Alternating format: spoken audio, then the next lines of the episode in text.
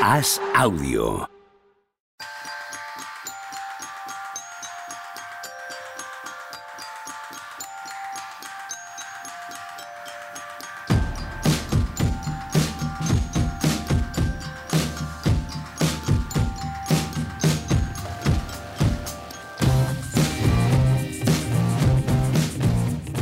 ¿Qué tal? Hoy estamos a lunes 7 de febrero del año 2022. ¿Qué pasa, Tony Vidal? ¿Cómo estamos? Muy buenas, ¿qué tal? ¿Todo bien? Estupendamente. Se te ve viejo. Cuenta Oh. Juan Marrubio que se te ve viejo, que hoy se te está viendo viejo. No sé muy bien. Quizás es el.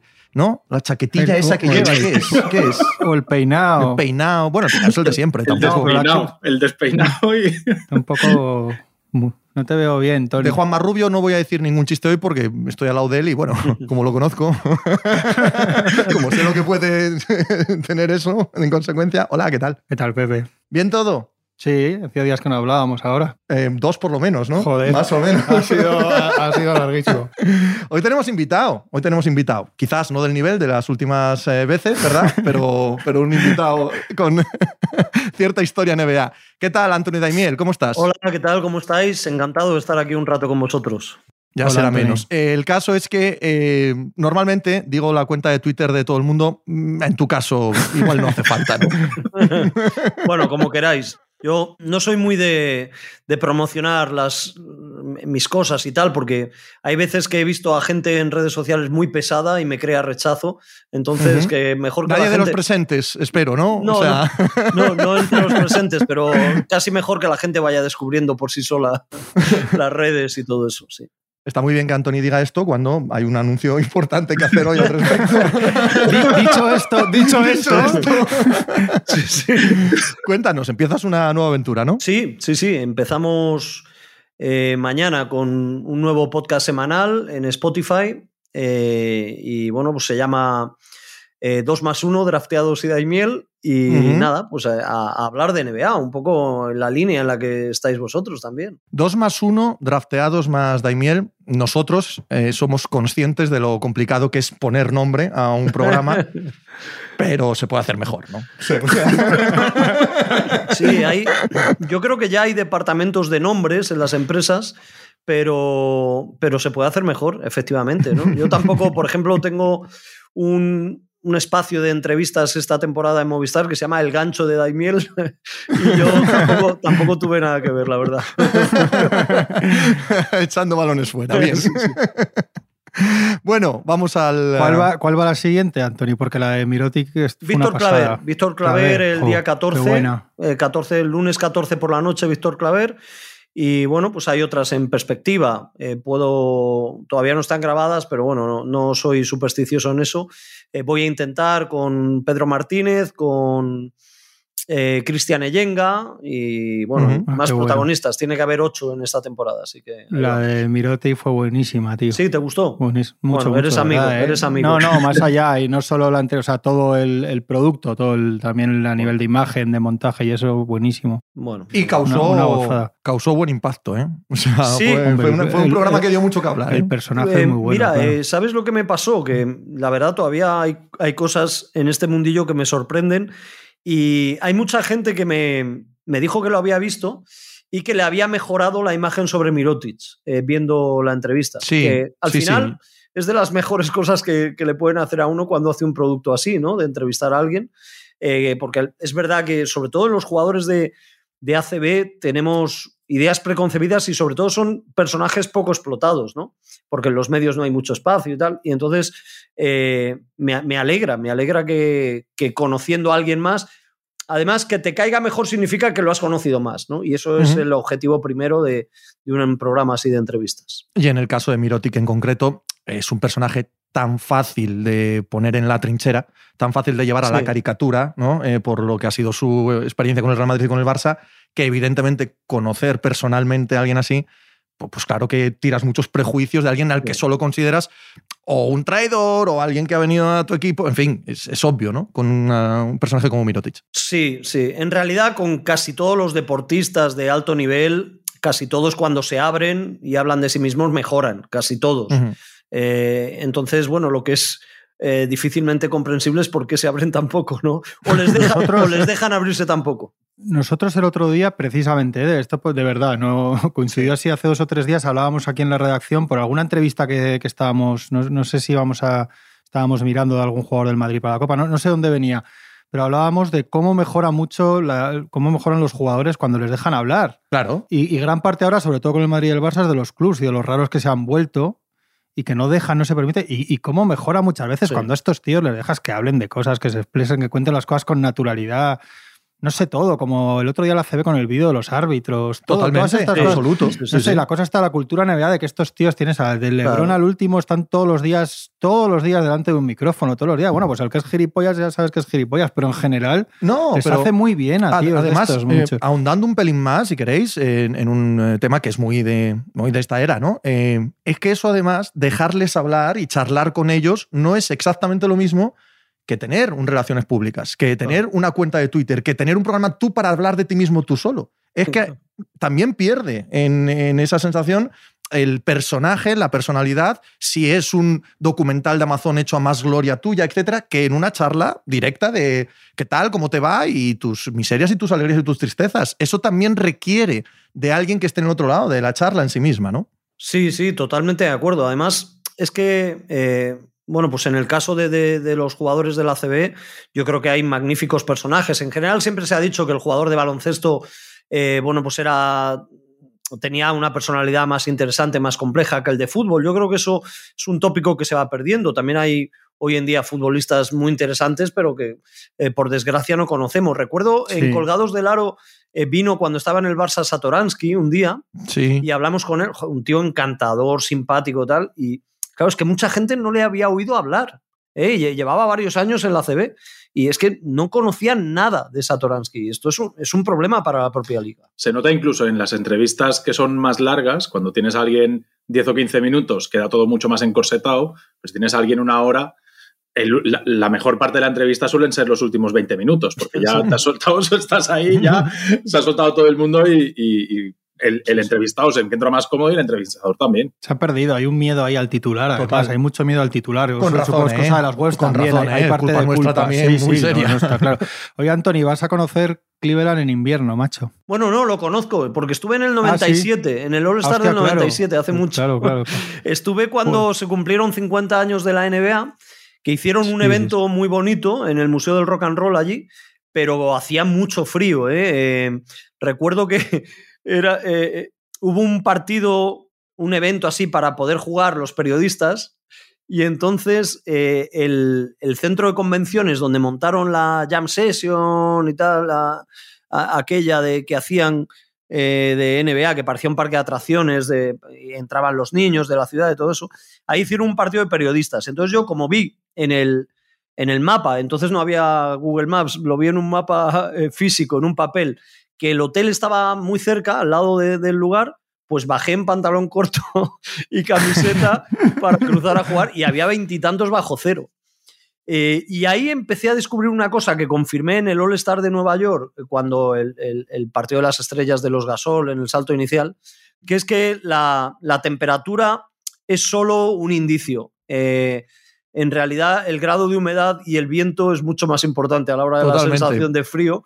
Y en, o sea, yo no he pasado más frío en mi vida de lo que pasé en Nueva York. Hostia, en ese ¿Tú te acuerdas hace dos años en Chicago el frío que hacía? Hacía mucho frío en Chicago, O pero tres, lo de Nueva sí. York fue peor. Uf. Fue peor. Sí, bueno, me lo dijiste allí. Sí, sí, sí, sí, fue y peor. yo me costaba creerlo. Pero en Chicago hacía frío, sí, sí. Joder. Hacía- Oye, fue- dado que vamos, vamos con historias de abuelo cebolleta, de aquel All-Star del 97, tengo la en mente, eh, Es la el imagen de en la es cabeza. el del concurso de mates de Kobe, ¿no? Es el de Kobe y el de que se centra todo en Michael Jordan, ¿vale? Y Michael Jordan decide eh, traspasar los focos, no sé si os acordáis, o igual lo estoy recordando yo exagerado, ¿no? Pero decide traspasar los focos a Terrell Brandon. Sí, Terrell Brandon, que era la era primera vez que entraba, claro. eso es, que era el de Cleveland, tal, no sé qué, dice, no, no, aquí el protagonista esta noche es Terrell Brandon. Y yo que todavía veía los All-Star, digo, ¿pero qué, ¿pero qué me está diciendo este La hombre? NBA decía, no, Estaba muy generoso ya Jordan con, con- con esa edad, ¿no? Con 34 años y ganando títulos, sabía que iba a ganar uno o dos más. Pero, pero sí, yo la verdad el recuerdo que tengo es de, de ver a tanta gloria junta, ¿no? Porque, claro, estaban prácticamente vivos todos, salvo dos, tres eh, de, de los que fueron elegidos 50 mejores, estuvieron allí. Sí, y hubo un evento en el Museo del Rock eh, magnífico. Y luego eran épocas en las que la NBA invertía mucho en imagen eh, para los periodistas, para los enviados especiales. Entonces había unos conciertos ahí espectaculares, o sea, unas fiestas, unos caterings. eso, se ha perdido ya, eso ya, ya en el siglo XXI se perdió eso. A ver, hilando con eh, eh, tu anterior conversación sobre lo importante de conocer a los jugadores, etcétera, no es que no lo conozcamos, no es que no hayamos oído de su propia palabra quién es, cómo es eh, Ricky Rubio, pero va a tener un programa ¿eh? dentro de 10, 15 años acerca de estos dos años, acerca de los cuatro traspasos, acerca de cómo se está sintiendo, acerca de lo eh, complicada que es la vida en la NBA para un jugador con su contrato y, con su encaje en, la mayoría de traspasos, que es lo que explica que se haya traspasado tantas veces en los últimos dos años. Sí, la verdad que es un, historión el de Ricky, muy interesante. Y no sabemos si él eh, dentro de tres, cuatro años querrá coproducir su propio documental. es posible, es muy posible. Pero, pero es verdad que tendrá muy buen encaje, porque él, yo creo que es un tío que ha tenido mala suerte en algunas cosas, ha sido un fantástico y es un fantástico deportista, jugador, pero yo creo que lo más interesante es cómo ha ido reaccionando él, cómo ha ido madurando, haciéndose hombre y sacando sus conclusiones y sus reflexiones de todas las cosas malas que le han pasado en los últimos años. Eh, me parece fantástico como historia de, vida y como ejemplo, ¿no? Y además a él se le descubre cierta voluntad de contarlo, ¿verdad? De, que esa manera, eh, como él lo va viviendo, a él le gusta contarlo y, y es magnífico, ¿no? Pero es verdad que el cúmulo de mala suerte eh, me refiero en sus mejores años, yo, diría, yo diría ya de, jugador muy maduro en Utah, en Phoenix, eh, lo que le pasa la pasada temporada, este año que llega a Cleveland, a todo es, eh, digamos que durante ese tiempo además como gran referente de la selección española, MVP de un mundial, mejor quinteto de unos juegos y tal, y, y, esos golpes de mala suerte que se van sucediendo en cuanto a los traspasos, la lesión ahora, lo hace que sea una historia muy interesante y, me parece un gran personaje. Es un tío al que conocí con 15, 16 años haciéndole un, reportaje para Informe Robinson y siempre le he tenido mucho aprecio, la verdad. Tony, ¿cómo ves el traspaso en sí mismo? Uf, hombre, desde luego. No digas uf como si no lo hubieras pensado, hablado, ya llevas todo el fin de semana y 48 horas opinando de, esto. ¿De qué pensabas que íbamos a hablar, Tony? a Ricky. te, hemos pillado, te hemos pillado ahí de, lo, que habla bien es de Cleveland, desde luego. Es decir, que están viendo que tienen un equipo competitivo y dicen, no, no, hombre, esto no, no nos podemos quedar de brazos cruzados y si podemos mejorar el equipo a cambio de no perder prácticamente nada, eh, es el momento y es tontería pues esperar a el desarrollo, a ver qué pasa con este, que Darius Garland dé otro paso más. No, no, no. Oye, el equipo está para competir, estamos ahí luchando factor cancha en el, en el este, pues oye, quedamos una, dos segundas rondas y una primera protegida, pues eh, algo de esto nos va a hacer mejores de verdad en el futuro con serias aspiraciones. No, esto te puede valer cuando eres un equipo, pues eso, luchando por el tanking que es gracioso, ¿no? Yo me he puesto un podcast de los Pacers esta mañana y, ellos se, se, alegran porque dicen, hombre, no hemos sacado dos primeras rondas, pero hemos sacado la segunda de los Rockets, que es como un, es un 33, realmente es casi una primera ronda. Y bueno, oye, cada uno se conforma con lo que quiere, pero, pero la verdad es casi una primera ronda que es casi un Hall of Fame. ¿No? O sea... Manos de Presti igual sí. bueno, bueno, veremos.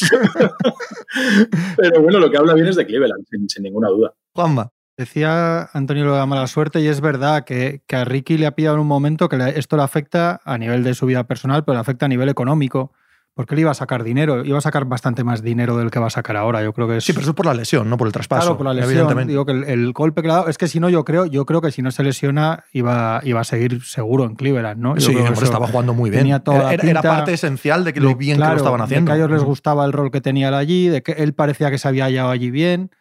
Y, y esto le quita, es que son dos lesiones de rodilla en la misma rodilla, dos lesiones muy feas. Con la edad que tiene, yo creo que para su próximo contrato, para su futuro, es, determinante. Yo creo que, que, Cleveland hace lo que tiene que hacer, por lo que decía Tony, porque cualquier otra cuenta de compensar el contrato de Lever de otra manera era soltar a jugadores tipo Osman, que te gusten más o menos, son jugadores que ahora te están rindiendo, ¿no? Claro, son gente que, está aportando, sin lo más. que hacen ellos es un cambio eh, por nada, porque Ricky ya no, ya no iba a poder jugar esta temporada. Yo tengo ganas de ver a Lever porque es un jugador que a mí hay muchas noches que me saca de quicio, pero creo que, Cleveland tiene, la, tiene primero el, caldo este que han hecho de que, de que todo funciona allí, de la culturilla esta que está haciendo Vic, esta de que todos encajan y todos compran la idea y aprenden lo que tienen que hacer.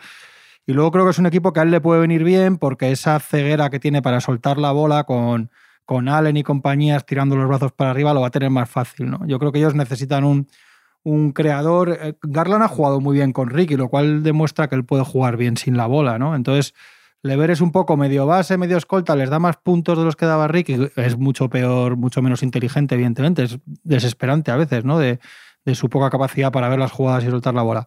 Pero si aprende a. Si, si, conecta bien con los interiores, yo creo que es un jugador que les viene muy bien y que ellos querían. Llevamos semanas escuchando este, este cuento. Yo, Indiana, bueno, es que yo creo que dos primeras no iban a sacar. Tampoco yo creo que ellos se limpian el contrato de Lever, sacan algo y vamos a ver. Es que a Indiana para juzgarle todo hay que esperar al viernes porque yo creo que, mínimo, mínimo otro, uno de los dos Uno de los dos fijos. Y si pueden los dos. Y si pueden los dos. O sea, no es que estén los dos en el mercado y digan, bueno, en cuanto traspasemos a uno, quitamos al otro. Si pueden, eh, se quitan a los dos. Es una pena. Y a mí me ha preguntado, me preguntaba bastante gente entre ayer y hoy sobre que si la opción de que vuelva a Cleveland el año que viene es que eh, eh, es muy pronto.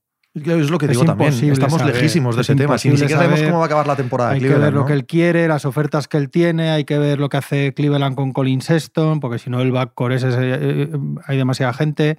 Hay que ver muchas cosas. ¿Qué va a hacer Ricky? yo, no lo sé. Yo sé que hace un año él no veía mal volver a España. Sí, pero a ver, hay un aspecto económico ahí que también estamos lejísimos de él. ¿Qué te da quién? ¿Cuánto te, da y quién? Te caen 30 o 40 millones por, dos o tres años. Él dijo hace poco, no, recuerdo en qué entrevista era, pero en el larguero creo que fue, ¿no? Que, que, cuando sus hijos, cuando su hijo empezara el colegio quería estar ya en España. Sí, sí, sí. él, y su mujer, ¿no? No, es todavía, pero quiero, pero, pero el reloj ese ya está, la marcha atrás ya está en marcha también para él. Entonces no lo sé, yo no sé cómo lo ves tú, eso, lo de. Es, partiendo de que es muy pronto, Anthony, para saber. Sí, sí, es pronto. Eh, es verdad que parece que en los planes de él, antes de la lesión, estaba lo de aguantar dos, tres años más, ¿no? Porque su, hijo tendrá dos, pues eh, hasta. Creo que llegó a hablar en alguna entrevista de, que con cinco o seis estaría en Barcelona, ¿no? Entonces, ¿qué ocurre? Que, claro, por los plazos que hay de recuperación de lesión de ligamento cruzado eh, hoy en día a los jugadores NBA o a, las franquicias les gusta que cuando vuelvan, vuelvan bien, ¿no? Eh, leía el dato que lo comenté ayer en la retransmisión, que el último caso de jugador que vuelve en menos de 11 meses es Hickson, aquel ala pivot que estuvo en Cleveland y, en Denver. Y, entonces, claro, por los plazos, él, ¿cuándo puede volver a jugar más o menos bien? Pues es ya iniciada la próxima temporada. Entonces, a mí no me extrañaría que hubiera una franquicia que le, ofreciera un contrato eh, antes de empezar a verlo jugar, ¿no? Es decir, viendo simplemente que más o menos está bien y que está cerca del nivel eh, exigido para empezar a jugar, que le ofrezca un contrato. Pero lo que decíais, económicamente, pues la franquicia, quien haga la oferta va a utilizar, que no ha jugado en 10 meses o 11 meses para que sea más baja, ¿no? Por lo tanto, no hay que descartar, no hay que descartar que volviera a Europa. Va a sacar, va a sacar buena pasta, tal y como estaba jugando, yo creo, como base o suplente de equipo bueno o, tal, o en el rol que tenían A mí me consta, ¿eh? me consta que había dos franquicias eh, muy interesadas en incorporar, que eran los Clippers y Philadelphia 76ers. Y hay un factor aquí que también hay que tener en cuenta, una vez que sea libre total en verano, y no es solo el económico, que por supuestísimo, Ojo, ¿eh? Ojo al sueño de ir a un equipo que tenga aspiraciones reales de anillo por un dinero bastante menor, en el que todavía no te vas a Europa, pero tienes dos años con un contrato pequeño porque te apetezca el sueño de pelear por un anillo. Es que, es que lo va a tener, yo creo que lo va a tener también sobre la mesa. Las ¿eh? mid level, alguna mid level. A lo mejor puedes sacar, puede sacar un contrato de estos de solo el primero garantizado, el segundo opcional, como el de Ibaka, por ejemplo, ese tipo de contratos, ¿no? Que coger un poco más de dinero y, que el segundo sea opcional. Ahí las franquicias sí que se arriesgan. Bueno, se decía que con Marga solo había pasado un poco eso, ¿no? Que le habían garantizado dos años los Lakers porque en realidad él quería más dinero del mínimo, entonces claro, te garantizan cinco y a lo mejor, bueno, pues las dos partes piensan que a lo mejor solo vas a estar un año. ¿No contempláis la opción de, quedarse en Cleveland? O sea, hemos tenido a, Ricky sí, sí, sí contratos largos mucho tiempo y él dando tumbos sin estar donde realmente quería estar. Eh, en, entornos donde no ha disfrutado de jugar a baloncesto. O sea, lo hemos visto en Minnesota en esta última etapa, a él no se le veía a gusto. Y ahora de repente encuentra un sitio en Cleveland que está a gusto, se le, se le ha visto feliz en un proyecto competitivo. Quizá ponerles como contenders, pues no, pero, pero sí que es un equipo que está ganando muchos partidos y que se lo pasan bien. Y, que hayan dicho, oye, eh, te soltamos ahora a cambio de nada, el año que viene esa gente es libre, te, te vienes, incluso a lo mejor está incluso pactado el dinero por el que van a, a hacerle la oferta el año que viene y salvo sorpresa. Yo es que la, la pedrada de que siga en Cleveland para mí es para mí es... Lo, que, pasa, lo que pasa es que es lo que decía Juanma, de si no sueltas a Sexton, si quieres renovar a Lever, que hay, mucha gente ahí en el backcourt. No, y que lo que yo lo que decía no es que no vaya a pasar, es que no se puede saber ahora. Incluso había gente que decía que igual ya lo habían hablado, yo creo que cómo lo van a hablar. Eso si los Cavaliers no saben realmente, tienen que renovar también a Garland este verano. A vosotros, a ti, Anthony Lever, ¿te gusta tanto? O sea, yo tengo... ya he visto. Ahora no puedo decir que me gusta mucho porque tú lo has puesto eh, no, no, no. bastante. no, a ver, a ver, no, estoy de acuerdo en todo, en cómo lo has definido. ¿no? Yo creo que es un jugador que que sí que les conviene porque es un poco, hmm. seguro que en la planificación que hacen antes de la temporada, eh, ese papel que va a tener ahora Lever era para Sexton y yo creo que Lever mejora a Sexton porque en defensa, en defensa te da algo más. Eh, es más grande, bueno, ha tenido momentos de, experiencia que seguro que le han enriquecido, enriquecido más y, y bueno, me, estoy coincido con vosotros, me parece que es una seña de, ambición de Cleveland fantástica. Siempre que hay algo así en la NBA con una franquicia hay que agradecerlo, porque no es muy habitual que, una franquicia quiera pasar rápido del segundo piso al octavo al noveno, y como les están saliendo bien las cosas, me, parece muy bien que sean tan ambiciosos, ¿no? Y, que no. Eh, por ejemplo, hablabais de Indiana, claro, Indiana me da rabia cuando un equipo parece que está subiendo, que está ya eh, un poco en, en, la burguesía de la liga y tal, y de repente deciden, porque les salen dos cosas mal, reconstruir desde cero. ¿no? Así que hay que celebrar lo de Cleveland y yo creo que Lever les va a ayudar mucho porque además ha sido una gran operación, no han tenido que dar ningún jugador grande, que se especulaba mucho con Kevin Love, tal, eh, para reforzar el perímetro, ¿no? Así que muy bien. A mí me gustaría que moviesen a Sexton. Para, para rematar esta semana, sí que moviesen a Sexton y que se quedase Lever con ese rol, bien sea en el backcourt, bien sea como sexto hombre, porque creo que encaja perfectamente. Yo creo que es lo que tenían que hacer, ¿eh? y aplaudo lo que hacen y entiendo lo que hacen, y creo que las virtudes de, de Lever es una cosa que les viene de maravilla a ellos. Y ellos han demostrado, además, tienen el, conmigo, para mí tiene el beneficio de la duda porque han sacado virtudes de todo lo que les ha caído. Sí, sí, sí. Apuestan por Jarrett en que había gente que dudaba, le dan el contrato antes de esta temporada y les salió bien. Y aquí Pepe y yo nos reíamos de lo de Mark Cannon de alero y los test tal y les ha salido bien. Quiero decir que, que, que hable por ellos, que si sacan lo mejor de él, yo creo que es exactamente lo que necesitamos. Y nos ha dado quizás el mejor mote que hemos creado en este programa, que es Gigantes y Cabezudos. Bueno, creado. Lo ha creado Tony, lo ha creado Tony y yo me estoy aquí aprovechando de, su genialidad. ¿no? ¿Sabéis que Indiana lo leía esta mañana leyendo ahí en The Athletic cosas del traspaso? No ha tenido un pick más alto del 10 desde 1989. Correcto, sí, sí, me lo sabía. Sí, sí, sí. 1989. Lever les da una cosa que, que, son puntos, pero son puntos tras bote. Porque allí ahora mismo en, en, Cleveland te pones a mirar y dices que a quién le puedes dar el balón y que anote pues, pues a, uno. A exacto. Todos los demás eh, son anotadores, principalmente finalizadores de recibir y tirar, recibir y tirar. No, Sexton yo creo que también, ¿no? Lo que pasa es que Sexton es tan cabra loca y tan desesperante. Este sí que me desespera a mí, bueno, no digo que no me desespere Lever, pero al lado de, de Sexton, Lever es de un academicismo ¿eh? espectacular. Y yo al principio lo, lo miraba como sexto hombre, pero claro, te pones a mirar y dices, es que en el instante en el que no está Garland, ahí a quién le das el balón para que haga puntos. Me encanta cómo hemos transformado al sexto hombre. Hemos pasado del el patrón oro del sexto hombre de ser alguien tan maravilloso como Ginobili a ser todos estos Jamal Crawford de la vida que tiran sin hacer nada más. Jordan Clarkson. Jordan Clarkson, que es el triple del paquete, el epítome del triple del paquete. a ver, sobre el otro gran traspaso del fin de semana. Espera, espera. No, que es verdad que para, para jugar bloqueos es que es un equipo perfecto para Lever. O sea, para esos problemas que él tiene de ver el pase y eso con, con Mobley y Allen en las continuaciones, Lobo, Marcanen abriéndose para tirar, joder, ahí tiene... Sí, si no los ve a partir de ahora ya tenemos que empezar a pensar que, no quiere verlos, que no quiere verlos. o, que tiene que ir al oculista o que no, tal. Yo creo que, por eso creo que sí, que vamos, dicho eso, lo que pasa es que sí que es verdad que, que sí que he visto mucho, joder, Lever tal, digo, hostia, Lever hay noches que, que ojo, ¿eh? Que, es que estaban los Pacers. Yo he tenido una enorme discusión esta mañana, que ahora os traslado, acerca del valor de Covington y de. La de Abraham, ha sido la de Abraham. La de Abraham, sí, sí, sí. ha sido una, discusión verdaderamente fea, desagradable, pero bueno, como suelen ser las cosas con Abraham Romero. El caso es que, eh, claro, eh, un poco lo de Lever. Eh, no, grandes jugadores, estupendos, buen contrato y tal. ¿Y por qué están peleando con los Kings y los Pelicans? Hay un punto de realidad también de que estos jugadores no son exactamente lo que tenemos en la cabeza, porque es verdad que afecta al contexto, es verdad que afecta que Indiana está teniendo muy mal año, eh, afecta todo. Pero hombre, es un anotador de un equipo que va decimos segundo en el este. eso también tiene que sumar, ¿no? Sí, está claro. Sí, sí, sí, por supuesto, ¿no? Eso es, eso es lo que nos sirve para ir teniendo una idea, ir definiendo a, jugadores, sobre todo en la distancia. Eh, yo creo que en Indiana eh, hay cuestiones sobre todo, o sea, lo que más les ha perjudicado, más que la plantilla uno por uno, los jugadores, tengo la sensación que es la química. Es lo típico de cuando tienes un, profesor o un jefe con el que estás a disgusto, te parece malo, y luego vienen otros dos que lo, que lo mejoran, ¿no?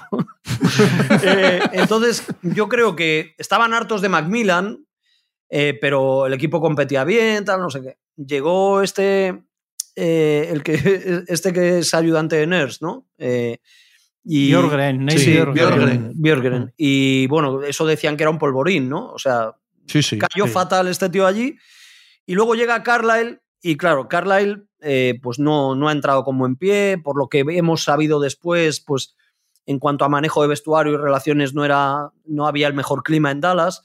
Y, y entonces yo creo que se, se hastían ahí los jugadores, ¿no? Yo creo que es una muy buena plantilla. Para mí deberían haber estado eh, pues ahora mismo quintos, sextos por plantilla si hubiera funcionado todo bien. Llevan ya tiempo sin funcionar bien y bueno, pues deciden, deciden quemar todo y volver a sembrar. La, base, siempre se habla de, del mal fit de, Turner con Sabonis. Es que no hay mejor fit. O sea, Sabonis ¿qué mejor le vas a poner al lado que un tío que defienda y que pueda abrir el campo? Y a Turner, que no es un un tío súper creador, por decirlo de alguna manera, que mejor que que le pongas un tío al lado que juegue dentro, que le cierre el rebote, que es que sea capaz de doblar balones fuera. O sea, es que el fit es fantástico de ellos. No, y luego, y luego además eh, se produce la imagen especular justo en este traspaso de lo que en teoría no podía funcionar, porque si os acordáis, cuando apuestan filosóficamente por Turner y Sabonis, se habla de, bueno, es que en esta liga no se funciona con dos pivots hace ya tiempo que solo se juega con un pivot, el intentarlo es volver un poco hacia atrás, no os va a funcionar. Y pues decir, vale, quizás tenían razón. Justo en Cleveland se demuestra lo contrario, se demuestra que sí se puede hacer, ¿no? Yo estoy con Tony, ¿eh? Yo estoy con Tony que eh, yo creo que es una buena mezcla. Lo que pasa es que no la han sabido explotar, pero a mí no, no me parece mal eh, esa mezcla para nada. De hecho, yo tengo una idea sobre Miles Turner que creo que es un jugador al que sus entrenadores y las dinámicas de, equipo han em, empobrecido o embrutecido en ataque. Yo creo que él cuando llegó a la NBA era un jugador capaz de hacer cosas y capaz de anotar incluso de maneras diferentes, pero es un jugador al que le han ido pidiendo otras cosas, a lo mejor en los últimos tiempos porque estaba Sabonis. Y, ya se ha, digamos que, claro, además he leído hoy que, en un TikTok eh, había puesto Miles Turner, eh, le habían preguntado, Em, eh, ¿Cómo llevas eh, esta dinámica tan mala del equipo de Indiana Pacers y tal? Y que había dicho, pues sí, es, eh, es, horrible y tal. Dice, pero cuando pienso que soy millonario, pues ya. Pues claro. entonces. pues efectivamente. Claro, claro. Entonces, ¿Ves, cómo acabas, acabas apreciando a la gente cuando habla? Acabas apreciando mucho más. Claro, claro. Entonces, ¿qué ocurre? Que, que claro, él le dieron un gran contrato para hacer cuatro cosas, para ser un gran taponador y, hacer dos bloqueos y tal, y, se ha acomodado ahí, ¿no? Pero yo creo que era un jugador, y todavía no descarto, ¿eh? que se vaya a otro equipo que de repente madure mentalmente y le pidan más cosas y, sea un jugador que gane. A mí, yo creo recordar que cuando estaba en la universidad en Texas, eh, lo que más destacaba de él era un poco lo de Jaren Jackson cuando llega a Memphis. Eh, con toda su capacidad, lo que mejor hacía era tirar triples. lo que mejor hacía era, el tiro exterior. Y, sí que es verdad que, se ha quedado en, otro tipo de especialista. ¿no? Eh, bueno, hemos hablado muchas veces de la NBA actual, que se ha convertido, salvo los cabeza de cartel de cada equipo, Claro. En un grupo de especialistas haciendo tres cosas muy contadas en cada equipo. En teoría es el que va a salir eh, de aquí al jueves. No, No, sé si va a salir, es el que tiene que tener más mercado. Eso seguro. Claro, o sea, parece, mucha gente parece más probable pidiendo que- por él, sí. que encaja más en más sitios y que piden, parece que piden mucho por Sabonis, entonces es más probable que salga este.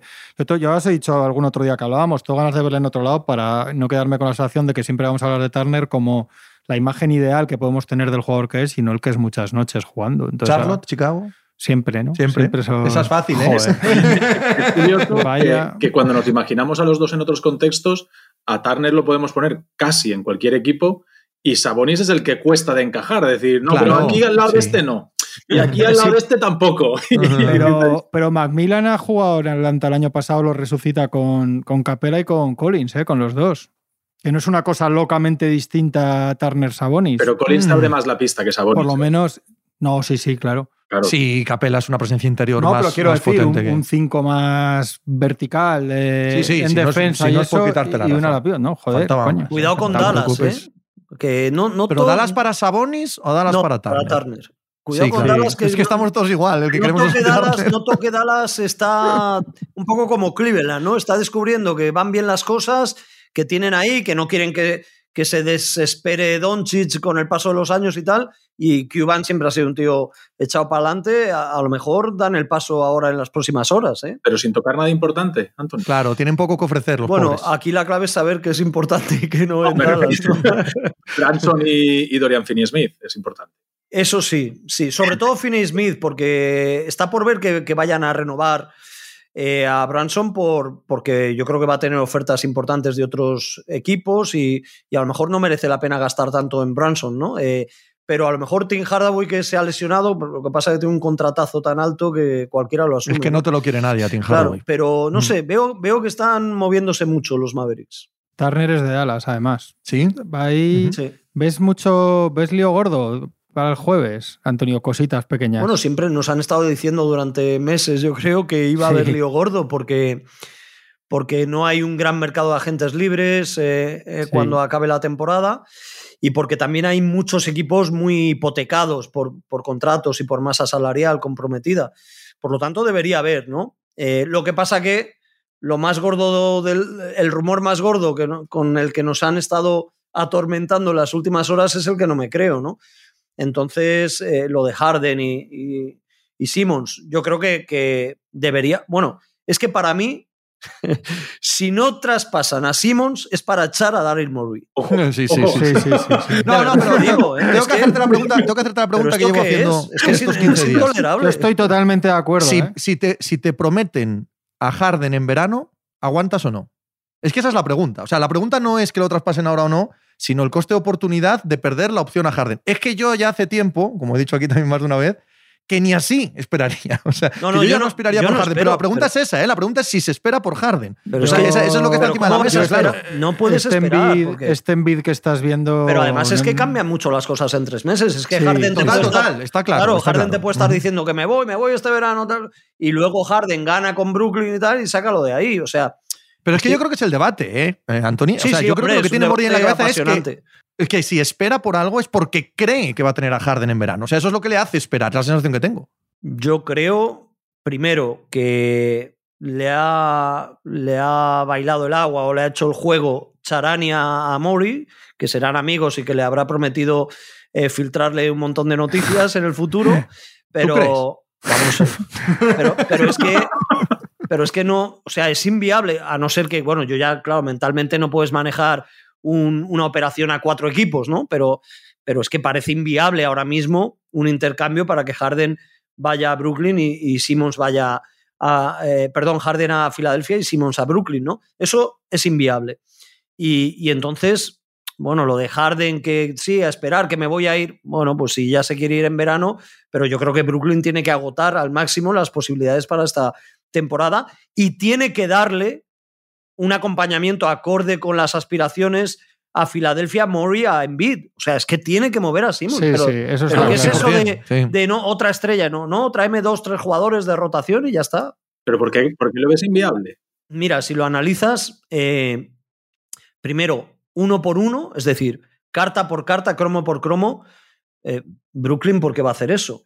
A no ser que te diga Harden, no, es que ya no quiero jugar ni un partido más aquí, que no lo va a hacer. Eh, o sea, cromo por cromo, no, ¿qué, vas a hacer? Eh, que, venga, que venga Simmons, que refuerzas a Filadelfia, a Embiid con Harden, que es un rival directo tuyo, y encima, como te toque jugar contra ellos en playoffs, eh, van a estar los Sixers haciéndole faltas a Simmons en los dos últimos minutos para llevarlo a la línea de tiros libres. Entonces, y luego. Como comedia, yo creo que la firmamos. eso yo creo que lo firmamos todos. Sí, sí. Entonces, luego, ¿cómo mejoras lo que ya. Porque Brooklyn está perdiendo ahora, lleva ocho derrotas seguidas y tal. Pero los, los secundarios de Brooklyn, para mí, han tenido una evolución bastante buena. Quiero decir que Steve Nash ha hecho una, un buen trabajo sacándolos, eh, dándoles partidos, dándoles minutos. Eh, ¿quién, ¿quién, llega con Simmons a Brooklyn para que le merezca la pena a Brooklyn? Quien llegue con Simmons em, mejora ostensiblemente a Brooklyn. Es que yo tengo serias dudas de eso, ¿no? Y luego el. No, yo, bueno, es, un interesante debate. Yo sí creo que puede dar cosas que, que Brooklyn aceptaría, ¿eh? Sí, lo que pasa es que, bueno, Steve Nash lo ha negado este mismo fin de semana enfáticamente, de que no, no va a haber traspaso. Pero quiero decir, Seth, Seth, Curry es Patty Mills. No, Vale, sí, pero si consigues a, a o a Maxi. o sea, bien, claro, pero entonces ya entramos en que no te apetece el. De... con una recortada si le quitan a Maxi. claro, pero entonces ya entramos. Rivers no quiere a Harden. correcto. decirlo. Correcto, pero, pero que ahí ya entramos en que no te apetece el traspaso, ¿vale? En que no te apetece, en que no pones lo que te están pidiendo porque no te apetece eh, Harden en esas condiciones. A Kairi le preguntan también esta noche después del partido dice que vete tú a saber, ¿eh? Del traspaso, o sea, que vete a saber. Bueno, y es verdad que Kairi en el escalafón de toma de decisiones está por encima de Nash. Eso sí que, es verdad. Que... da, alguien, no sé si ha sido en la prensa de Filadelfia, también le leí esta mañana, decía que Mori está obsesionado, enamorado de Harden y que vamos a ver cuánto. Es que igual tenemos, ya os lo he dicho más veces, igual tenemos a Mori por más inteligente de lo que es, por todo el canelo de las analytics y tal, ¿eh? Igual, el tío, igual, el tío, igual el tío tiene una fijación de obsesión con Harden malsana, porque ojo, que te estás llevando al Harden que estamos viendo ahora y al Harden que en todos los lados, en todos los lados le va mal. Con todas las estrellas que le han puesto al lado le acaba yendo mal. Que no te estás llevando a. Chico, que te, te, dicen Kevin Durant, pues como si tienes que. Pero que te estás llevando a este Harden. pero ¿eh? sí, si lo hemos hablado aquí mil veces. Y decir que, yo por este Harden, no espero. Pero, sí, pero, este Harden no espero. Es, es, una pareja para Envid maravillosa, pero ojo. Yo no, no veo. O sea no apostaría eh, mi dinero por la relación eh, hipotética Harden en Beat ni Harden Dog Rivers. Para nada, para nada. Sí, sí, al 100% de acuerdo. Sí. Al 100%. Tony.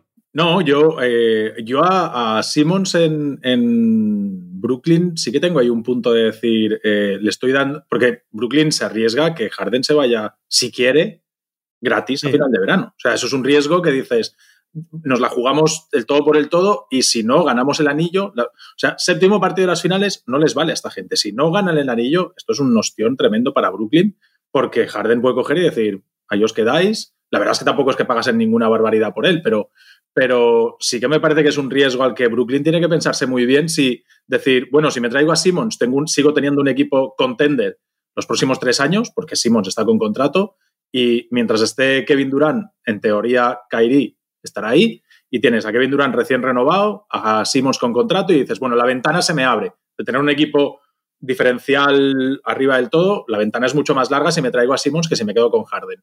Si te llevas el anillo, bien ganado está. Bueno, pues nada, todos aplaudir y ya está.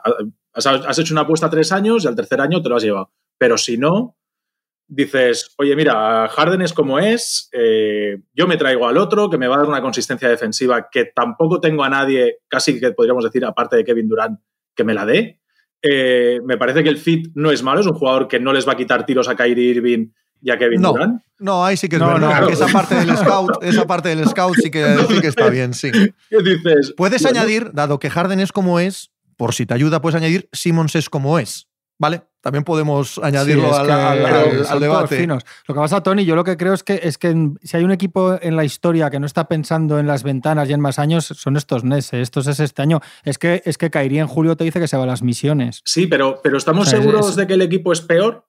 Mucho peor con, con Simmons que con Harden. Es que esa parte, esa parte es, o sea, es interesante. Con lo que hay ahora mismo, eh, este equipo lo hemos visto muy mal, jugar muy, muy mal al baloncesto. Por supuesto que tienen la excusa de las ausencias y que cuando esté Kevin Durant, pues eso eh, pasa a otro plano completamente diferente. Y, si, es más, el jugar bien o mal para ellos pasa a un plano completamente diferente, porque como hemos hablado mil veces, son el único equipo de la liga que puede ganar esto jugando mal, el único.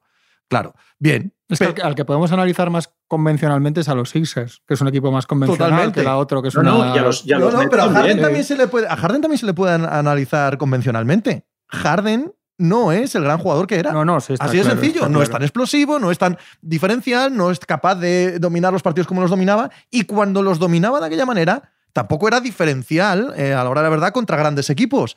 Eso sí podemos hablarlo. O sea, o sea porque que, no, es que falta Durán, es que no está Kyrie. Bien, bien, bien, bien, pero eso va a seguir estáis siendo verdad. Ahora, lo de Harden sí lo podemos analizar, lo que estamos viendo. No, pe- y Claro, que- es un jugador que no, que no es el de hace dos años. mal con Howard, Es que es con así de Chris sencillo. Paul, con Westbrook, Con todo el mundo. no, y que, que has quitado a Kevin Durant y ocho derrotas consecutivas. Eso es así. Claro. Con Harden y con Es Kyrie. verdad, es verdad que esto no está. funciona. Sí, es verdad que falta muchísima más gente. ¿eh? Pero, pero que da igual, que cuando han estado todos, este equipo no ha sido nada. Nada. Sí, yo creo que el factor Kyrie, eh, y además ellos eran conscientes y por eso deciden al principio de la temporada que no juegue, eh, aunque le paguen la mitad del salario, yo creo que a nivel de, de funcionamiento de equipo debe ser un desastre que un jugador tan importante entre y salga continuamente en función de si juegas en casa o fuera. O sea, eso es un gran problema a manejar y la verdad a mí la historia como, como periodista me parece apasionante poder eh, ver una final de conferencia, una final de la NBA con un tío jugando solo fuera, ¿no? O sea, me, me parece, me parece increíble. Eh, y luego, eh, yo creo, porque mira, ahora eh, tienen un problema con lo de Harris, ¿no? Que se está diciendo que si no va a jugar en toda la temporada, de hecho podrían buscar estos días un tirador. Eh, entonces, claro, si no vas a tener a Harris, eh, no encuentras un gran tirador por ahí, ahora ya en el mercado, y te viene Simmons, claro, es que aquí, cuando juegues en casa, solo puede tirar Durán. Entonces, eh, no sé, yo, yo creo, o sea, yo sí creo que es un equipo que con todos, con todos eh, sería un aspirante y, al final, bueno, han jugado 16 partidos, 13-3 la marca. Es muy difícil defender a un equipo con, con esos tíos jugando a la vez. Pero el tema Simmons no lo veo tanto en Brooklyn. O sea, yo creo que a Simmons lo aprecio más que el, que el aficionado medio, pero, pero lo veo en otros equipos, en otras fórmulas. Hoy en día en la NBA es muy importante la mezcla de, de los jugadores. Hay, la pista es muy pequeña, son tíos muy grandes y cómo mezclen es fundamental. Y a Simmons hay sitios donde sí lo veo, pero además es que si pierde a Harden Brooklyn y no tiene a Simmons y lo pierde este verano, pues lo mismo Kyrie Irving refuerza su colectivo con Bradley Bill, ¿eh? que, que- que es de los pocos agentes libres Bradley Bill eh, que, que pueden ser convencidos ¿no? para reforzar a otro equipo y, y, bueno, pues podrían tener esa solución de, de poder competir. Es que Kevin Durant no tiene paciencia, no puede tenerla, eh, no puede pensar a, a- a medio ni largo plazo, igual que LeBron en los Lakers. Entonces necesitan tener un gran equipo ya en el momento, en el presente. Bradley ¿Sabes otra- qué he Sí. pensado hoy? Esta mañana pensaba, si Milwaukee, que ha, que ha cogido ya un par de partidos muy buenos, mañana juega con los Lakers, con lo cual será uno más, muy Eso bueno. es. Va a acabar primero del este, ¿no? Pongamos. Ponlo. Ponlo sin miedo. Estos se van a ir al, al segundo play-in, los Nets, porque Durán va a tardar en volver. Claro que se van. Kyrie de aquí al 26 leí ayer que solo tienen dos partidos fuera. no, es no, que no, es que de, de los que les quedan. Es que es la hostia De esto. los que les quedan, son 10 Claro, fuera. y de aquí al Va a 26... jugar 10 partidos de aquí a playoff, Kairi. Claro. Ojo, ¿eh? Bueno, como Y mucho. aquel 26 que no está Durán y que ahora Harden está con la lesión y a ver qué pasa y tal. Bueno, van, a, van a seguir perdiendo partidos. Se van a ir al segundo play-in. Es que podemos tener el, el Bucks Nets en primera ronda ya. ¿eh? Claro que sí. Pero muy fácilmente. Pero que vamos. totalmente, que no hay ninguna Cuidado. duda. Mala, malo para Milwaukee, claro. como, como estén todos, como estén todos los otros. El problema es para Milwaukee. Claro, que tiene además más partidos en casa que pues que es malo en este Muy caso. malo en este caso. Estás, estás, eh, Claro. estás dándole ventaja al enemigo. ¿Y si eh, eres primero y decides jugar menos partidos en casa? Adam Silver debería, ¿no? debería poder aceptar esa solicitud. Oye, decido jugar más partidos en Brooklyn. El debido- séptimo, el séptimo en campo neutral. en California, que tampoco puede jugar. esto. Saca Anthony el nombre bueno, de sí Bill. puede. Tiene que ser, ¿no? Uno de los protagonistas de esta semana también, aunque no se mueva, al menos en los rumores, al menos en, en las ideas. No me salen nombres mucho mayores que el de Bradley Bill para esta semana. Yo creo que ya saltas a McCollum igual, ¿no? A ese nivel Bueno, ya por y, más y lo, y lo que he leído esta mañana, que me parece o sea, mucho por nombre, realmente poco por cómo están, que sería Randall por Fox o cosas así, ¿no? McCollum, una vez que han hecho lo de. McCollum y Nurkic tienen tal, que irse esta semana. sacarlos Tienen ya, que irse esta ¿no? semana los dos. Si no, Tienen- el desastre de estos de los Totalmente, ya es total. totalmente. Porque, yo el- sí el entiendo que esta gente... de- el ridículo de esta que traen es el de. Joder, el de Powell. A mí me parece bien. Sí, por- porque lo, trae- lo traes de, de toda la operación, ya no, ya no solucionas nada Pero aguantándolo. es que te has pero equivocado ya, ya te has equivocado dando sí, el dinero estoy- que le diste. estoy de acuerdo. O sea, reincidir en el error es Estoy de acuerdo. Pero Más, como ya te he dicho, mm, casi llego a las manos con Abraham, eh, dadme la razón, ¿vale? Porque vengo caliente con este tema. ¿Pero ¿Qué te ha dicho él? ¿Eh? ¿Qué dice Abraham? ¿Qué más te da? El caso es que... Es que a mí solo me habla del arbitraje del Kings Lakers y tal, no puedo hablar dice, con él de otras dice Abraham cosas. que le parece un muy mal traspaso por, por Portland porque pierde a dos buenos jugadores. Yo, yo niego... A ver, es evidente que en el traspaso en sí mismo los regala, pero yo entiendo que los regale. Yo entiendo que han apretado el, el botón rojo de destrucción porque llevan dos años esperando apretarlo, porque no es de este año, porque lo han intentado de todas las maneras, con movimientos, porque tienen a Fernie Simmons, que es ahora mismo mejor que ellos dos, porque ha salido mal y porque yo entiendo a un propietario que tiene a su equipo peleando con los Sacramento Kings, los Pelicans y la madre que los parió a todos por entrar en el play-in, Que pague, que vuestra- pague impuesto de lujo. Es que le entiendo que diga, oye, sacarme de aquí a la gente, ¿vale? y como vamos a reconstruir en verano, ya veremos si con Lilar o sin Lilar, es hora de aligerar esto. Porque llevamos años de fracaso y años de esperando a ver si esto funciona. Y meneando el árbol. No se quiere decir, es que no han tocado nada, es que se han quedado parados. No, simplemente han fracasado en esos movimientos. Entonces, Covington y Powell, que tienen muy buena pinta, tienen muy buen nombre, que los eh, recordamos todos en buenas actuaciones, resulta que están en un equipo que por el contexto o por lo que sea, te está peleando con San Antonio Spurs. Pues, pues es lógico que busques la manera de quitártelos de encima sus contratos. Y Ese, es mi punto de tiene vista. que salir seguro, yo Claro. creo. No sé. ¿Cómo lo ves tú el tema de, de Portland, Anthony? Eh, sí, yo entiendo, entiendo la operación. Eh, a Covington. Covington, bueno, va decepcionando a los equipos donde está. Eh, es, es un jugador al que quieres tener, luego cuando lo tienes no, eh, no lo valoras tanto y sobre todo acaba contrato. Por lo tanto, fin de contrato, no vas a tener dinero para renovarlo. Tienes a Little, que se ha lesionado, pero que quieres que jueguen eh, con ese rol en el futuro, bueno, pues fuera. Y luego Norman Powell, pues eh, claro, Norman Powell tiene 28 años ya y yo creo que ha habido un hype eh, importante, no siempre justificado con este jugador. Eh, me, me hace gracia porque él es verdad que en ataque, bueno, pues es un jugador completo, puede anotar tras bote, tirando sus porcentajes a lo largo de su carrera no están mal. Eh, lo que pasa que por su aspecto físico parece mejor defensor y por su gestualidad de lo que luego es. ¿eh?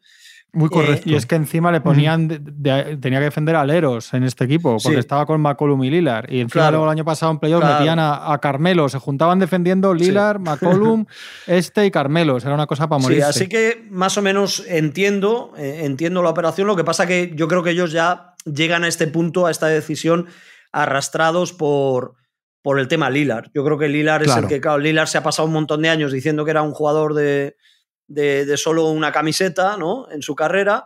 Y ahora de repente, por varias cosas, en verano, pues se cruza a Lilar y ya no está a gusto, ya.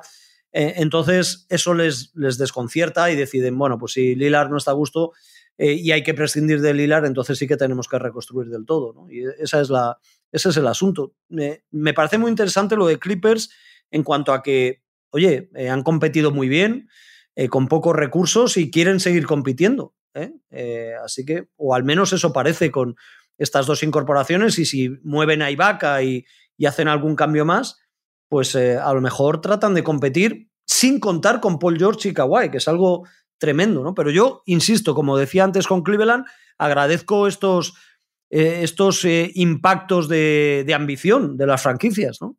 Además, estos dos, bueno, Covington ya veremos si lo renovan o no. El caso es que con eh, Paul George y con Kawhi Leonard el año que viene, o sea, a medio plazo también es un movimiento muy interesante. No han dado absolutamente nada por ellos, eh, nada relevante.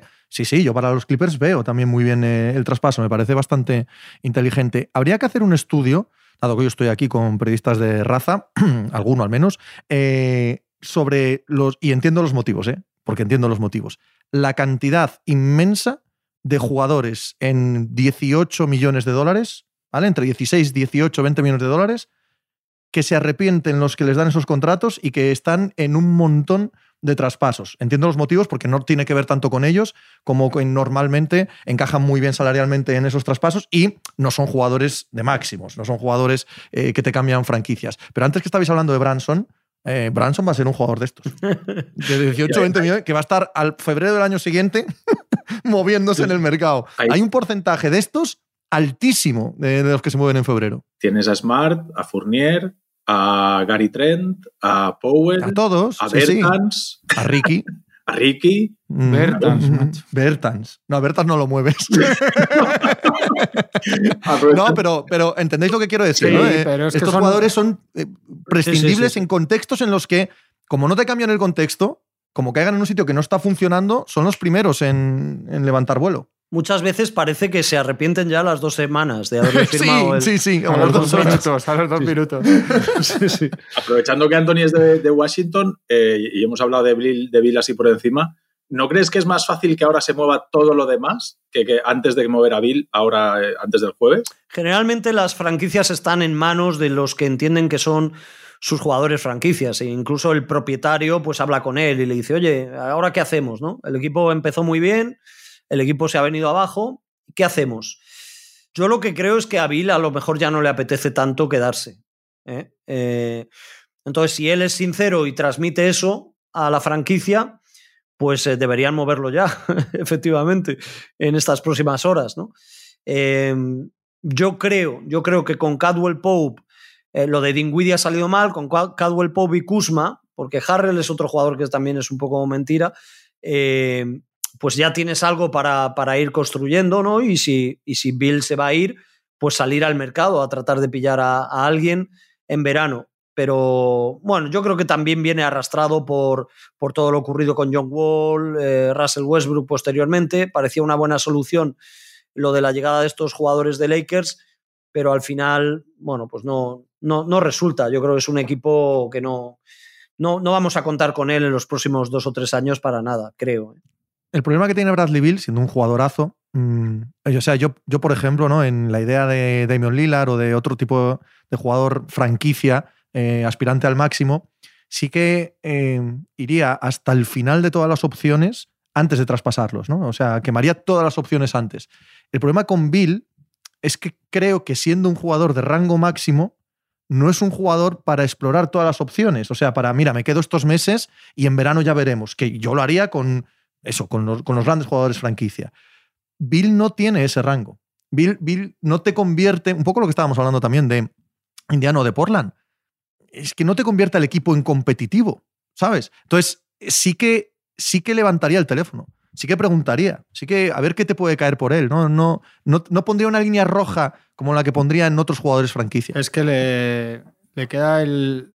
No, ya es agente libre. Sí, sí, es agente libre. Claro, es Porque no, él no ha aceptado la es extensión, restringido. que este. sería, sería 4 millones, ciento, no, 4 años, 180 O sea, millones. Los Wizards no le pueden dar una extensión a Bill. No, no, se lo ya han es un ofrecido. error. Sí, ya se lo ha ofrecido. Pero, y- pero y lo es un error. Va a ser un contrato que se les va a volver en contra, porque eso está a pocho, lo que decía Antonio. Pues Yo entonces creo tienen que, ya- traspasarlo yo creo- esta claro, semana. yo o creo sea, que él no pueden ya- dejarlo marchar sin que nada. está ya para irse, tal. se- a este tío le tienes que dar máximo, porque no te- yo creo que es un error. Yo creo que ese, que ese tren ya ha pasado para las dos partes. Sí, estoy de acuerdo. Yo creo que cometerán el error. O sea, si, si en estos días Bradley Bill les dice, no, yo quiero seguir aquí, vamos a intentarlo y tal, pues le darán el máximo y cometerán el error, efectivamente. Porque luego la otra opción sería un sin and trade en verano, Sí. pero ya sacas menos. Ya, ya, saca- ya sacas bastante menos de lo que sacarías ahora. Sí, sí. Tony, No, eso, yo, yo es que creo que, que difícilmente vas, a Washington no va a llegar nadie ahora mismo como agente libre. O sea, liberar el, el- el salario es, es una chorrada. O sea, lo que tienes que hacer es eh, intentar retenerlo y, y intentar que de repente ahora pues muevas cualquier otro de los jugadores que haga buen fit, que, que el equipo se acabe metiendo en play-in, que acabes con buenas sensaciones y, y que cubras un poco eh, eh, cubras un poco el expediente. Pero Sí. yo, yo creo que esa es la intención de la franquicia, porque van a intentar retener a Bill a todas, todas, porque al final es el jugador franquicia y no parece que allí no hay nada que apetezca o que haga pensar que otro jugador pueda ocupar ese rol de los que puedan quedar libres en verano. Entonces, Simons. Se me ha ocurrido. no, no, pero me refiero, Simmons te hace mejores a todos los demás, es decir, No. o, o al equipo. No, no, no, yo no, yo no, creo este que equipo no, con al final te no acaban cambia faltando mucho, los ¿no? puntos, que no. Sí, sí. Y, y entonces yo, yo sí que yo estoy como Daimiel. Yo creo que llegará verano, le pondrán la pasta lo- y probablemente si sale sea sin gun trade. Antes yo, yo creo que van a probar a mover todo ahora y ver si llega uno o dos jugadores que casen bien y acaban en la temporada con buen sabor de boca. Yo creo que Bill está fuera. Mentalmente, yo creo que ya se le ha pasado la cosa allí. Hombre, si fueran de repente Anthony Davis y Kevin Durant, no, joder, pero, pero ¿quién va a ir que le.? Yo, yo les, les- le veo muy pocho allí, muy pasado de. ¿No? No, no, y que estos, por, por el tema Y Bertans aparte y, no por el tema de los de- traspasos y tiene demás, tiene es un mucho equipo. talento, pero yo no sé qué es tipo de superestrella jugador franquicia Bradley tampoco. lo ¿eh? es, como, no lo es. como jugador de vestuario. Sí me, sí me parece, sí no me sé. parece. No, bueno, en eso no tiene que ser. No, no, pero en eso no tiene por qué ser eh, mal compañero, ¿eh? A mí No, no sí que me malo, parece, sí me parece el segundo máximo de un equipo aspirante.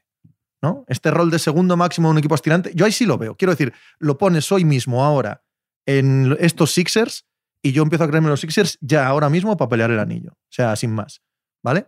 Claro. Porque, porque tienes a Lava al MVP, porque tienes buenos defensores, porque él puede ser el que eh, eh, impone todos los puntos, el que te hace un partido de 35 puntos un día concreto, tal. O sea, ese jugador sí lo es. Y no creo que sea ningún cáncer de vestuario ni nada que se le Pero parezca. por Simmons. Por Simmons, yo, mira, sí, yo soy es que Morey. estamos otra vez en la misma. No, ¿y qué no, claro, soy, soy Mori y no solo doy a Simmons por Bill, ¿eh? Yo soy capaz de, Claro. de aumentar la apuesta. Sí, sí, sí. Hombre. Cap- yo me, mira la juego sí, por Bill. claro, por, juego sí. claramente por Bill. sí, sí. Solamente estoy de Bill. acuerdo. Todo lo demás tienes que. O sea, por Bill. Pero no tengo duda. Excepto Pero es que Bill, antes hablábamos, lo que antes hablábamos de Maxey, de Tibulé, etcétera, que son jugadores estupendos y que Nada. tienes que tener, etcétera. Pero a mí me llama Washington y me dice uno de, los dos, mm, felicidades, ¿no? Aquí tiene usted hostia, su nuevo claro. traspaso, No, no, ¿sabes? claro, uno, claro. Pero vamos, sin ninguna duda. Pero es que tengo dudas con Harden. A lo que voy es que siendo Harden mucho mejor jugador que Bill, no tendría dudas en hacerlo por Bill y sí tendría dudas por hacerlo con Harden. Bueno, Te quizá. entiendo, te entiendo. No, no me mires así que te entiendo. No, como, dices así con la cabeza, entiende que es un no, podcast no que la gente no está viendo Abraham, con la tío, no cabeza, Abraham, macho. no te voy a me has mirado, te, te ha quitado la seguridad, Abraham. Me has mirado con cara de. No está- estoy, estoy de acuerdo contigo. Que- Encaja, encaja mejor, encaja Sí. mejor Bill que Harden en los Sixers. Sí, sí, ¿Ves cómo me da la razón Daimiel? Sí. Con la palabra. No hace sí, así sí. con la cabecita porque el, oyente no se entera, tío. bueno, eh, hasta aquí. ¿Queréis tocar algún tema más que se nos haya olvidado? Todo bien, todo en orden. Vuelves a hacer un gesto. Quiero decir, Debéis hablar mucho de Lakers, ¿no? Habitualmente, porque no, no hemos hablado de Lakers, ¿eh? sí, pero a hablar un par de minutos de Lakers. A ver, Anthony, cuéntanos. ¿Qué te parecen los Lakers, Anthony, esta temporada? Yo creo que es que tenía ganas de. No, hombre, no, no, pero ahí, ahí hay, hay historia, claro. Pero un poco, ¿qué, qué pensáis? Eh, ¿Lo dejáis? O sea, play-in, firmamos play-in. Es Yo- que, ¿sabes yo el problema que, que se hay? acabe ¿Sabes el la problema que hay? Que no hay eh, ninguna posibilidad eh, diferente al play-in. No. No hay capacidad de ir hacia arriba No, ni hacia y, abajo. y ha- y hacia abajo es que, bueno, es que ya son equipos leporo lo que hay Que por se debajo, acabe la temporada es lo único que quiero. incluido el play-in. No, Sí, lo sí. vas a ver, el play-in. Me imagino que sí.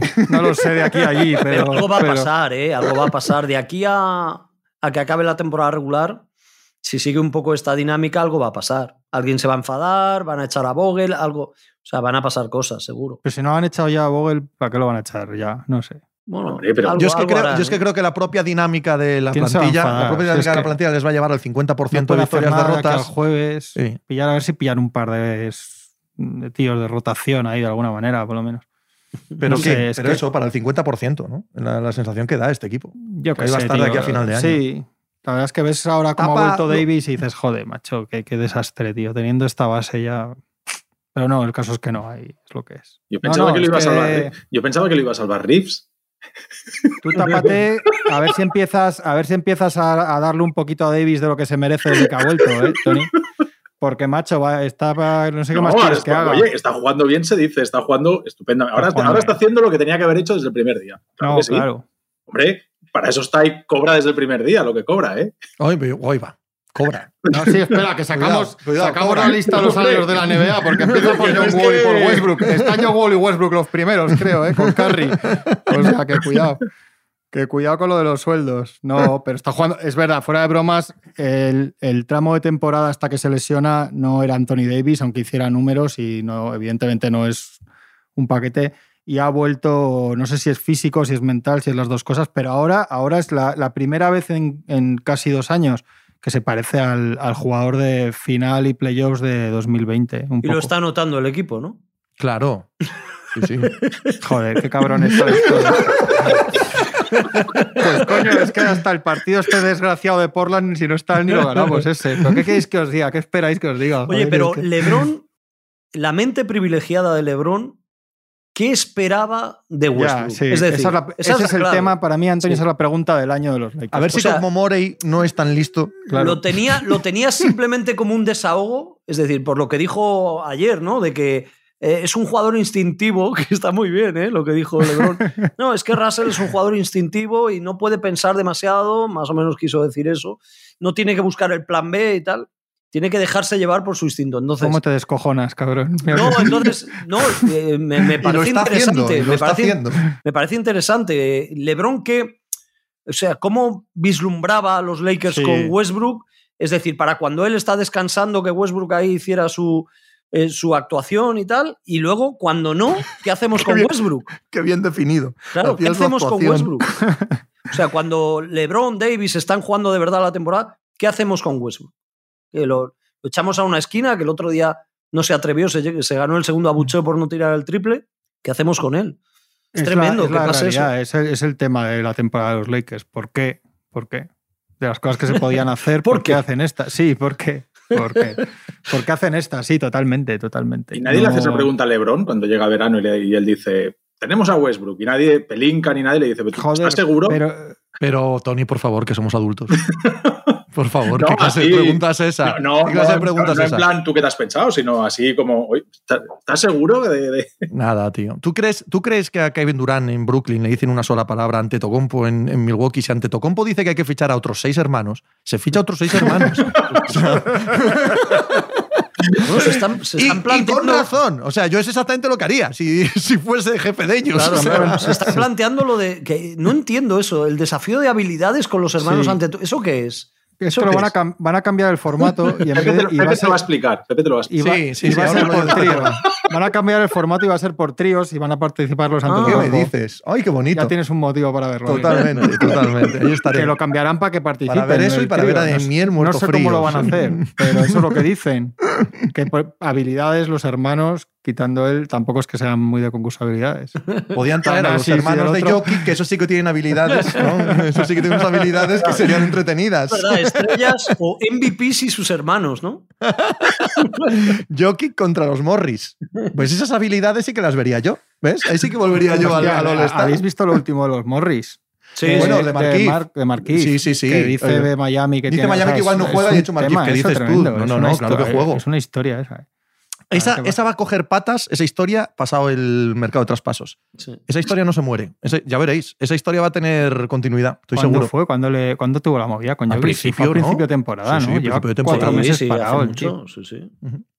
Bueno, ahora sí, ¿no? Hasta Ya aquí. ¿Algo más de los Lakers, queréis? No, no, no, yo No, creo hombre. que- Era, La gente, eh, la gente sigue pensando además que van, a, que van a hacer algo de aquí al jueves. No sé Esa cómo. frase, no, no. No, ¿Cómo Y- admiro? La gente me encantaría no tener ni puta idea de los contratos, los salarios, no saber nada. Y como pe- un fan medio de los Lakers. y- sí, y pensar que van a fichar, yo qué sé, tío, Sí. a alguno. Me encantaría. ¿eh? a mí me gusta, me gusta me mucho más. el- muchísimo me gusta que mucho a la más- gente que no. Le digo a todo el mundo que me pregunta que no, me encantaría por decirles que sí, coño. A mí me gusta El mucho más la el retórica. viernes aspirante. La contenders. retórica, la retórica jamás eh, dudes del corazón de LeBron.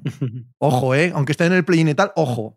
Cuidado, jamás dudes de un campeón como LeBron. No, no, no dudo. Si es no que te nos van a tocar los Suns, vamos a ganar el play-in y nos van a tocar los Suns otra vez, tío. Si es que es mejor palmar un día con, con- con Minnesota. No, es que Minnesota se va a meter con los Pelicans, nos van a tocar los Pelicans, tío. Los Pelicans. En el play-in, ya verás. Vais a ser, vais a ser séptimos. Vamos a ser- Mucho me parece. Vamos a ser novenos y los Pelicans decimos en, Ahí sí, en mis ahí sí, cuentas. eso sí, Esas eso son mis cuentas No, ahí sí te las compro. optimistas. Ahí sí te las compro. Ahí. Sí. te las compro. Bueno, ojito al traspaso de Sacramento de Fox, que puede cambiar eh, la jerarquía del play-in. la jerarquía del play-in. La puede romper. Imagínatelo con Randall, tío. Imagínate a Randall asaltando el Staples. El Joder, Crypto Staples. Randall en Sacramento. Es que ahora encima también sois de los, de los criptos. Joder, lo tenéis todo. Qué equipo. Bueno, en fin. Joder, qué- Anthony, muchísimas gracias Bueno, por pasarte este rato con nosotros. Un placer, lo hemos pasado bien. Sí, señor. Tony, nos vemos la semana, esta misma semana. Ojo, esta semana, ¿eh? Viernes. Anuncio. No, no, no, viernes. No lo hacemos el jueves, que vamos a esperar. Somos así de mayores y así de vagos. No es que hagamos un directo, es que esperamos a que pase todo y hacemos el programa el viernes. este tiene 80 horas en directo en Planeta, además. Es verdad, es verdad, es verdad. Hombre, pero es absurdo hacer el programa a las 5 de la tarde, no jodáis. O sea, Tienes yo tengo directo, pero, pero a las 5 Pero de que la si tarde, ¿qué fuésemos más profesionales, si fuésemos más profesionales, pues lo podríamos hacer a las 10 de la noche, a las 11, Claro. con no, ¿qué va? El viernes y pasamos de todo. ¿no? ¿Y, y a, y a qué haces el periódico tú? Es que también es verdad que tenéis el problema vosotros que trabajáis, claro. Eso es verdad. Bueno, un Bueno, abrazo a todos. Un abrazo. Un abrazo. Chao.